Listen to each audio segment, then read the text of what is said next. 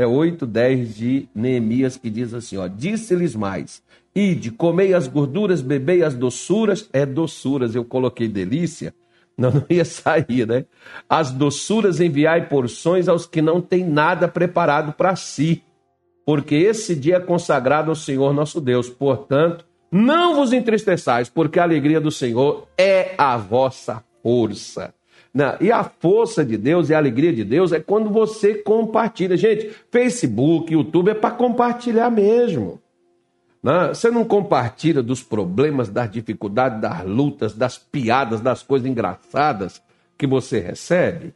Pois é, então por que você não compartilha das coisas boas, interessantes, das coisas da vida que Deus te concede, que Deus lhe dá? Por isso, compartilha essa notícia, aí, ó. compartilha essa live, manda lá para o seu advogado, manda lá para o seu cliente, manda lá para o seu patrão. Não manda para pastor, não, que eu não, eu não quero evangelizar pastor. Pastor, se ele quiser, ele vem sozinho. Deus manda ele vir, ele vai e entra nesse negócio aí. Não manda lá para crente também, não, que crente já está encaminhado, já tem um canto dele. Manda para aquela pessoa que não tem nada. O versículo está dizendo, ó. Só não tem nada preparado para ela.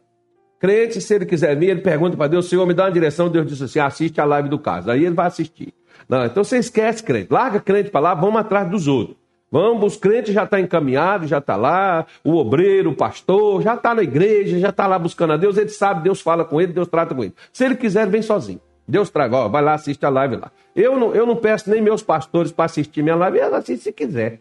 O problema é deles. Né? Eles que decidem, vocês querem ver, vocês não querem ver, vocês querem seguir, vocês não querem seguir. Eu não estou aqui atrás de ninguém. Eu estou atrás daqueles que não tem nada.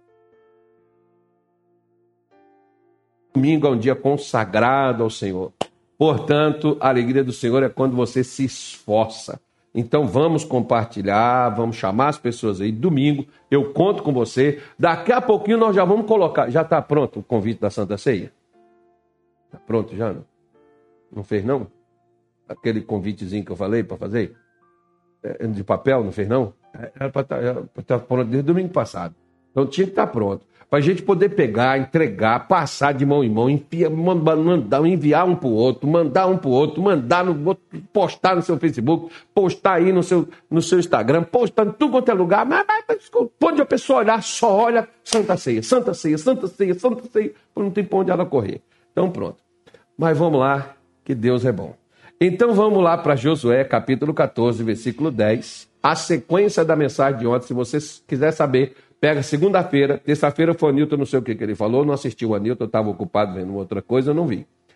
Realmente eu não vi. Na outra terça-feira eu vi, eu vi a live dele.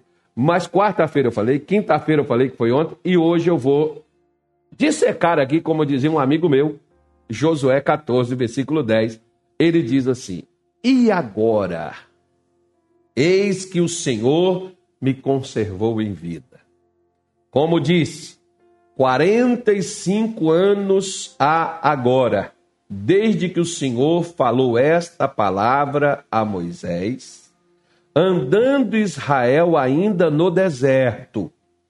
E eis agora, eis que já hoje sou da idade de 85 anos. Vamos dar uma parada. Você está vendo aqui? Que ele diz assim: ó, passou 45 anos desde que Deus falou, e Deus me conservou em vida. Eu não sei quanto tempo de vida você tem, quantos anos já tem a sua vida, a sua existência, quantos anos já passou, se Deus te deu promessa, se Deus falou com você quando você era criança, se Deus falou com seu pai, se Deus falou com sua mãe, eu não sei. Eu só sei de uma coisa. Se você está vivo e está me vendo agora e me ouvindo agora, se você viver mais 20, 30 anos, ai, pastor, no sofrimento e na dor, é porque você quis. Por quê? Porque Deus não te conserva em vida só para você ver desgraça e tragédia. Só para você ver a dor e o sofrimento e contemplar o mal e a destruição. Deus te conserva em vida. O inimigo poderia te ceifar. O inimigo poderia tirar a sua vida. Se Deus não deixou e deixou você permanecer vivo, é para você ver um no versículo de número 13, Davi diz assim: pereceria sem dúvida, se não cresce que veria os bens do Senhor na terra dos viventes. Sem dúvida ele pereceria, se ele não cresce que veria os bens do Senhor na terra dos viventes. Então, ele tinha que ver as bênçãos de Deus. Gente, o céu eu não preciso ver, eu preciso crer. Porque o céu só vou ver quando eu for para lá. Né? Tem gente aí, ah, é, foi arrebatado ao inferno. Foi lá no inferno, viu cabelo, viu unha, viu esmalte, né? viu é, brinco, pulseira. Primeiro que o inferno, segundo diz as escrituras, ele é um fogo que consome e não para. Como é que vai ter cabelo lá, gente? Ah, não, porque é uma maneira que Deus criou assim que o cabelo não vai queimar, só vai pegar fogo. Tá bom, ok. Né? Na minha cabeça, se a Bíblia diz que o fogo lá não para, então é um fogo que consome. Né? É um fogo ali que não para. Mas tudo bem. Aí o outro diz assim: foi arrebatado até o céu. Aí ele viu rua de ouro, viu não sei o que, viu não sei o que lá mais, aquela coisa, viu o anjo, viu o trono, viu não sei o que, viu não sei o que, não sei o que, não sei o que, não sei o que. Tá bom.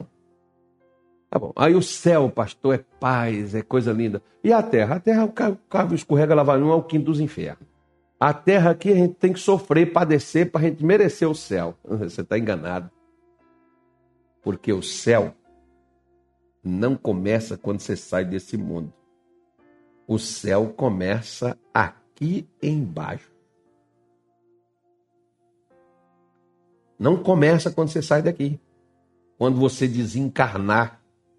Por quê? Porque senão a Bíblia não é o que ela diz.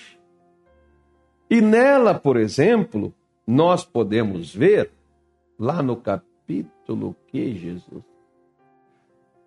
É, Romanos 5, 17, o apóstolo Paulo falou assim acerca da terra. Né? Josué, oh, perdão, deixa eu tirar aqui. Neemias, é, Romanos 5,17. Ele diz assim, Romanos 5, 17. Tá aí. Porque se pela ofensa de um só a morte reinou por esse, muito mais os que recebem a abundância da graça e o dom da justiça reinarão em vida por um só, Jesus Cristo. Quando é que ele diz que a gente tem que reinar? Em vida. Porque depois que eu morrer, eu não preciso mais. Lá já tem um rei. Eu preciso reinar enquanto eu estou vivo. E a existência é aqui na terra. Céu é outra coisa. Tem nada a ver com aqui. Mas enquanto eu estou aqui, eu já tenho que tomar conta, pelo menos, da minha vida. Foi isso que Caleb fez. Porque durante 45 anos, embora era improvável, embora era improvável, Caleb permaneceu confiante em Deus. Caleb permaneceu crendo em Deus e encarando os problemas que na vida ele teve. Você vê que o deserto durou 40 anos para Israel mas tinha cinco anos que já estavam na terra de Canaã e não avançavam. Quanto tempo você está escutando live? Você está na igreja, você, já se batizou, você já veio comer, já veio participar de Santa Ceia, você já participou de tantas campanhas e a sua vida não engrena, a sua vida não muda.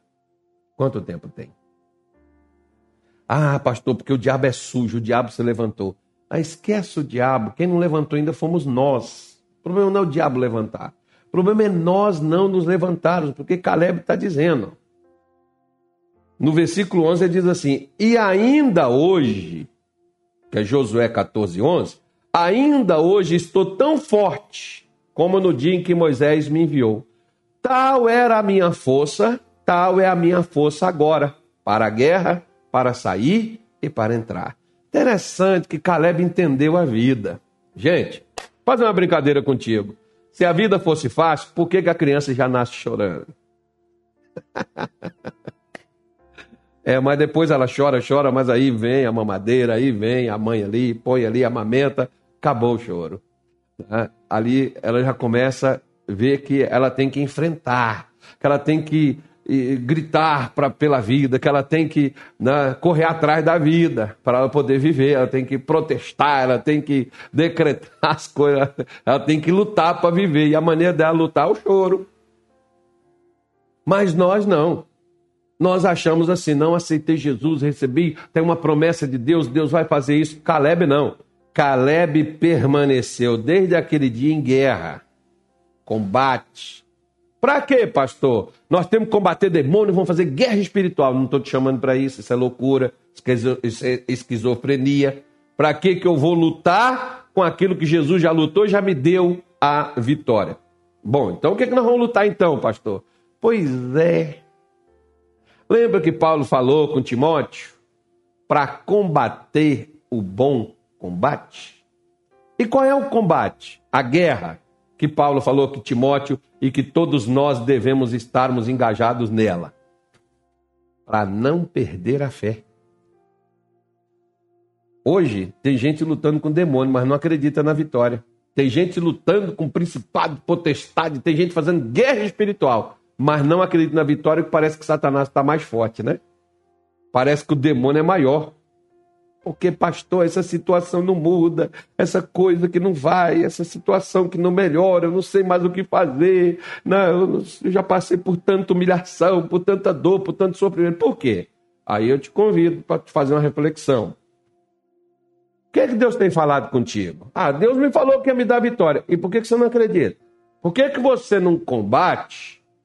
Porque Caleb enfrentou guerra durante 40 anos e a força dele, ou seja, a fé dele de 40 anos atrás, era a mesma fé de agora, tanto para entrar quanto para sair. Ou seja, tem gente que entra na igreja desesperado, sai da igreja renovado assim, agora eu vou, agora vai. Agora, quando ela volta, ela já volta toda cabisbaixa, arrebentada de novo. Por quê? Porque no intervalo de tempo que ela passou lá fora enfrentando as lutas, já foi o suficiente para fazer uma coisa, desanimar ela. Já viu um monte de gente que deita e diz assim: amanhã eu já levanto, já dou início o processo da minha vida, que eu vou dar uma guinada, eu vou dar uma mudada, que eu vou vencer e tal, tal, e vou mudar minha história. Amanhã ela já levanta dizendo assim: ai, vou ter que esperar, porque o mar não está para peixe, né? hoje está chovendo, enfim. Ou seja, você não está mudando o objetivo e o foco do que você tinha? Porque ele diz: como era a minha força para a guerra, para sair e para entrar, é a mesma. Eu não mudo. Eu não, não mudei. Quem não mudou? Quem não mudou não foi o tempo, não foi as coisas. As coisas mudam e o tempo muda. Mas nós permanecemos os mesmos. Se nós não permanecemos os mesmos, pastor, estou lutando com uma doença, mas parece que essa doença é mais forte que eu. Não. Você que está desanimando com a doença. Você que já está aceitando perder. Pastor, estou lutando com divórcio. Não, você que está aceitando já. Você que já está aceitando a derrota, o fracasso. Ah, mas antes eu lutava, que eu tinha força, eu resistia, eu ia para a igreja, eu orava. Você não faz porque não quer. A igreja está aí, as correntes estão aí, as campanhas estão aí. Quem foi que deixou de ir para a igreja? Você e eu. Nós é que paramos, nós é que deixamos de orar, nós é que deixamos de combater, nós é que deixamos de acreditar nas promessas de Deus, nós é que arregamos. Não é não é que Deus desistiu de nos abençoar e nem o diabo ganhou tanto poder e força, mas nós que nos entregamos. Por isso, olha que coisa tremenda, que negócio legal, que no versículo 12 Caleb diz assim: Agora, pois, dá-me este monte de que o Senhor falou aquele dia. Interessante. Olha, Deus disse assim: Caleb, eu tenho uma missão legal para você, Caleb. Qual a missão? A missão é tem uma, um lugar chamado Hebron, dentro da terra de Canaã, que esse é o lugar que eu vou te dar. Puxa, que legal, que bom, que amável, obrigado, Senhor, aleluia, glória a Deus. Só que quando Caleb chegou lá, olha só, tu ouvistes que os anaquins estão ali. Anaquins e tudo quanto é ins são gigantes, são coisas grandes, são coisas fortes. Grandes e fortes cidades há ali, porventura o Senhor será comigo para os expelir, como o Senhor disse. Isso, isso aqui que é doce, isso aqui que é fantástico. Eu sempre falo com o pastor Luiz Fernando, o senhor me enganou. O senhor, tinha que ter me falado como é que essas coisas de ministério. Ele falava, se eu falasse, você não entraria. Falei assim, é verdade, sabe por quê? Porque a gente não quer confusão. Mas as confusões que Deus dá pra gente é porque ele já está com a gente para poder desbaratar elas e resolver elas, botar para fora o que tem que colocar, botar para dentro o que tem que pôr. É para poder fazer. Eu me lembro de um dia, por exemplo, que eu estava reclamando com Deus, Senhor, tal, e não sei o quê, para que, que o Senhor me trouxe para esse lugar e tal, e tal, etc, etc, tal. Deus foi e falou assim: Eu achei que você era o cara certo para isso, mas já que eu me enganei, então vou mandar outro. Falei: Não, senhor, peraí, calma lá. Já que foi o senhor que me mandou, então o senhor está comigo nessa bagaça, né? Então vamos pegar essa canoa furada, nessa baía sem remo, e vamos fechar essa canoa, vamos arranjar um remo, vamos remar e vamos sair da baía e vamos conquistar os mares. é, porque quando a gente, por exemplo, a gente não quer confusão, a gente só quer coisa fácil. A gente quer aquilo que já está andado, que já está resolvido. A gente só quer aquilo que vai ser benéfico para nós, mas nós não queremos lutar por aquilo, né? Interessante, quer ver? Vou te contar só uma coisa. Às vezes, como no meu caso, né? No meu caso, vou pegar meu caso, vou falar de mim. Hoje não, é, hoje não é dia disso, mas eu vou falar disso. A minha mulher foi dormir comigo no chão. Nós perdemos tudo que tínhamos. Antes da gente casar, não, já tinha casado já. Já tinha casado. Nós perdemos tudo. Chegaram lá na, na porta da nossa casa, arrebentou, deixou até aberto. Não roubou lá o que tinha ficado, que é, os vizinhos não deixaram, né? Mas veio tudo lá, tirou tudo, nós perdemos tudo. Ficamos sem nada. Minha mulher dormia no chão comigo. A gente tinha um fogareiro de uma boquinha só, que colocava uma panela de cada vez. Quando terminava, você tinha que esquentar as outras panelas, que os outros já estavam frios. Era o que deu para a gente ter. Né? Ok. Minha vida não está lá essas coisas, não. não. Eu não cheguei assim, pô, a abundância, a riqueza. Não, mas em compensação daquele tempo de, de dificuldade, de luta e de batalha, quem ficou do meu lado dormindo no chão comigo, quem ficou do meu lado cozinhando um fogareirinho de uma boca, quem ficou do meu lado passando necessidade de fome comigo foi ela. Agora chega uma outra, que eu já estou mais estabilizado e estou mais assim legal, ou pode chegar um outro cara também com ela, né? Que agora já tem alguma coisinha, já tem um negocinho assim que pode disputar por aquilo, e aí quer tomar o lugar do outro. Assim é fácil, né? Porque quando estava lá embaixo, é igual, por exemplo, aquele pastor, que ele não quer pegar o endemoniado, o miserável, o desgraçado, estender a mão para ele levantar ele. Agora, quando alguém vai lá, pega, levanta, põe aquele negócio em pé, tira os, os capirotos daquele cidadão, agora o cidadão já, evangeliza, já prega, já ora, já expulsa os demônios, já faz a obra de Deus, aí ele quer pegar aquele e levar para o ministério dele. Interessante isso. Por isso que eu disse para você, não precisa de crente. Crente já está para lá, larguei para lá. Vamos atrás de quem não tem nada. É essas pessoas que nós precisamos ajudar elas. Pois é, só que tem gente que já quer aquilo que já existe, aquilo ali que já está bonitinho, já está bonzinho, já está legalzinho. Agora a pessoa quer. Você já viu, por exemplo? Você pega lá e faz lá um comércio lá no seu bairro. Não tem ninguém, nenhum empresário que foi para lá para abrir lá um boteco, uma mercearia, alguma coisa. Você vai lá, põe uma quitandazinha, aquela quitandazinha vai crescendo, fica um, um mercadinho. Daqui a pouco passou para um mercado maior. Aí os grandes mercados da cidade querem ir para lá também contigo lá para tomar a tua clientela. Mas quando não tinha ninguém, estava só a corrutela, ninguém quis ir para lá. Porque as pessoas já querem pegar coisas já prontas. Vou falar de outra coisa. Sabe aquele marido que você sonha com ele? Aquele cara não existe.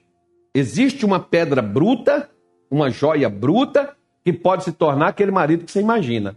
Só que tem duas coisas aí. Primeiro, você tem que estar disposto a mudar esse cidadãozinho. E esse cidadãozinho tem que estar disposto a ser mudado por você.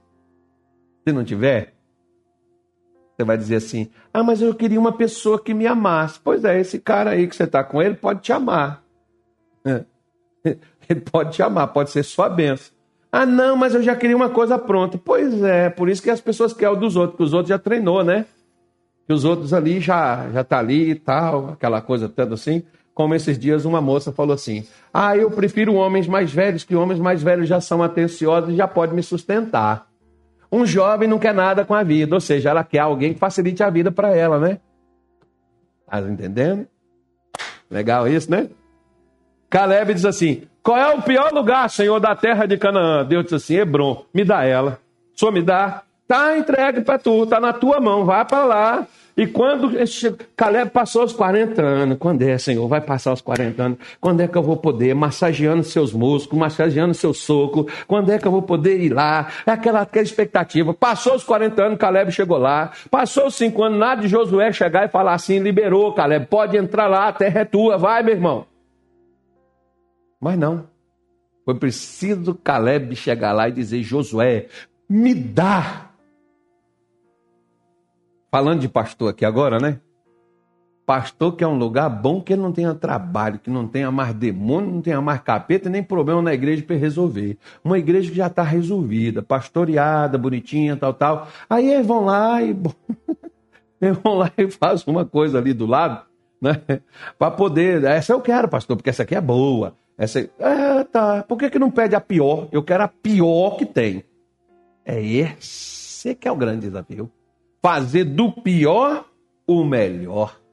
Porque Caleb disse: O Senhor será comigo. Caleb, o Josué, me dá esse negócio aí. Mas lá tem um gigante, Caleb. Caleb, você tem que entender, filho. Passou 45 anos, você já não é mais o meu cara, não. Falou: não, não, não, não, não, senhor. Deixa eu te, te explicar uma coisa você não entendeu. O problema não é a idade, Josué. O problema da velhice está na sua cabeça. Porque diz no ditado que o vinho, quanto mais velho, melhor. Eu não vou falar de vinho, eu vou falar de pessoas. Quanto mais pessoas com mais idade têm mais experiências e histórias para poder tirar lições. Então já tem uma coisa aí que te dá, né, te dá um alento. Você já tem experiências vividas. Agora, e, e quando é jovem, pastor? Pois é, tem que fazer história, porque alguém não vai acreditar num jovem responsável, né? O jovem tem que ser aquele que aprenda, como Davi, por exemplo, estava lá o Golias, ninguém quis enfrentar o Golias, nem o rei, nem o sacerdote, nem o comandante, nem o, o, o, o general, nem o capitão, nem o soldado raso. Chegou o pastorzinho de ovelha e falou: Eu vou lutar com esse cara.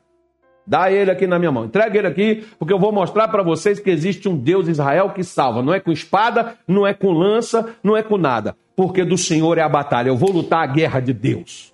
Me dá aí que eu vou. Pois é, por que, que Davi foi e venceu? Por que, que ele virou rei? Porque rei todo mundo quer ser. Agora ninguém quer fazer nada para reinar. Esse é que é o grande problema da humanidade nos dias de hoje. Todo mundo quer crescer, só não quer fazer nada para crescer. Ah, me faz lembrar de um rabino que diz assim, pastor, nós temos que deixar Deus esticar a nossa alma. Eu falei assim, a minha já está para quebrar. Ele falou assim, então deixa que estica mais que não quebra. Porque quanto mais estica, melhor só fica. Pois é, e...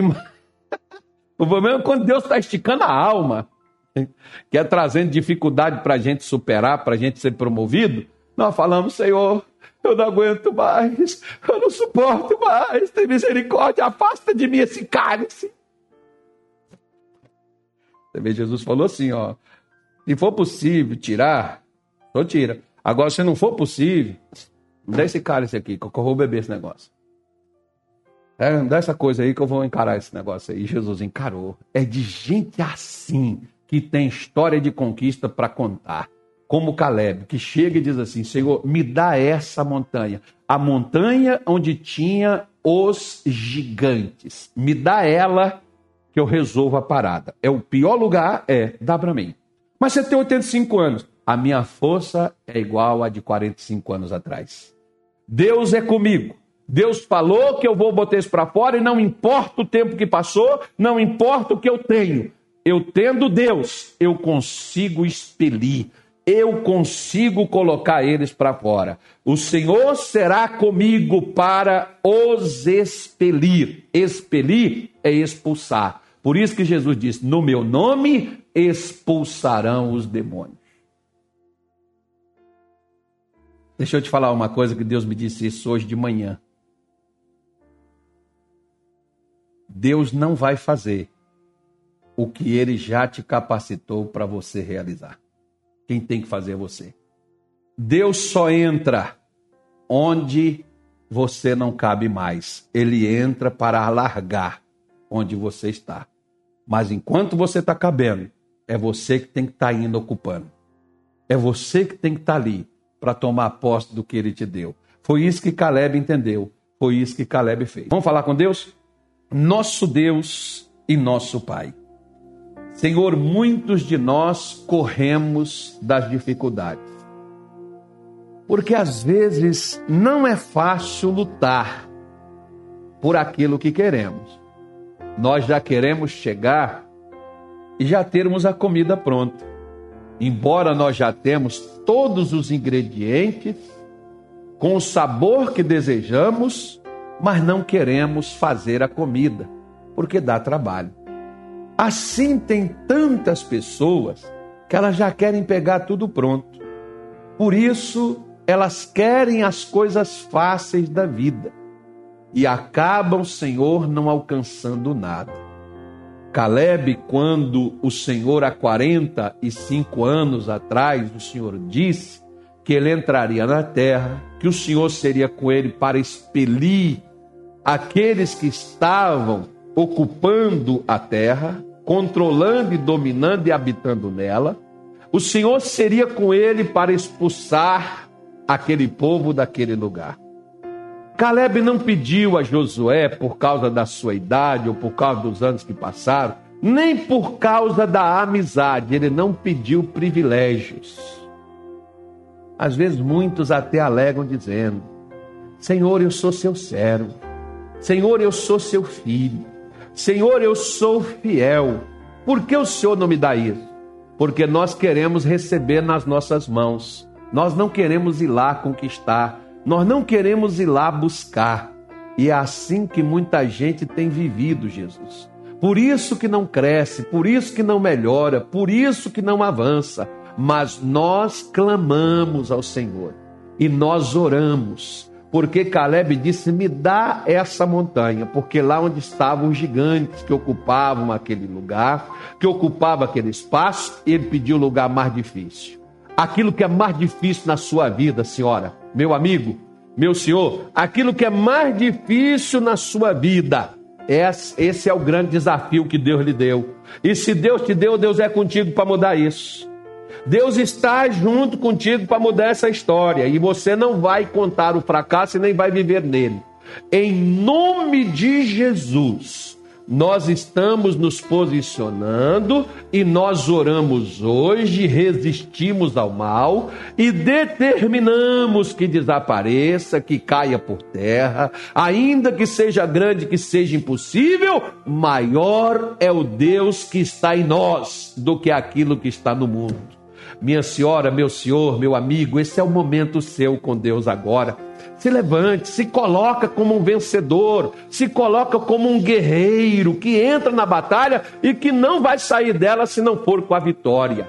Em nome de Jesus, nós resistimos às doenças. Nós resistimos ao feitiço, nós resistimos o orgulho, nós resistimos a mentira, nós resistimos a miséria, nós resistimos o desemprego, a falência. Não vai fechar essa porta. Nós resistimos à destruição, nós resistimos ao divórcio, nós resistimos o adultério, a separação. Nós resistimos em nome de Jesus agora pelo poder do Deus vivo, seja quebrado, seja desligado, seja arrancado todo mal e não prospere mais contra essa mulher, contra este homem.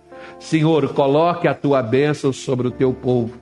Ajude essa mulher a não recuar. Ajude esse homem a não desistir, porque o que há de vir virá. Não tardará diz o Senhor dos Exércitos. Que Deus te abençoe, fortalecendo suas mãos para que a obra dele não pare, firmando teus pés para você não deslizar e nem cair, tirando de um charco de lodo e colocando numa rocha sólida que é Cristo, suas promessas e sua palavra. Que a bênção de Deus Pai esteja contigo, com a tua casa e com a tua família. No nome de Jesus, iluminando tua vida e teus caminhos. Deus não te preservou em vida para você ver sua derrota, para você assistir seu fracasso. Deus te preservou em vida para você ver milagres, conquistas e realizações, das quais você viverá e as quais você contará para sua família e a sua geração. Será conhecida como a geração que conquistou, que entrou onde era impossível entrar, que alcançou o que era impossível alcançar. Mas com Deus tudo é possível. Que Ele te abençoe e te guarde, levante o seu rosto sobre ti e te dê a paz, porque dele é o reino, a honra e a glória, hoje e para todo sempre. E se você crê, é só dizer amém e graças a Deus.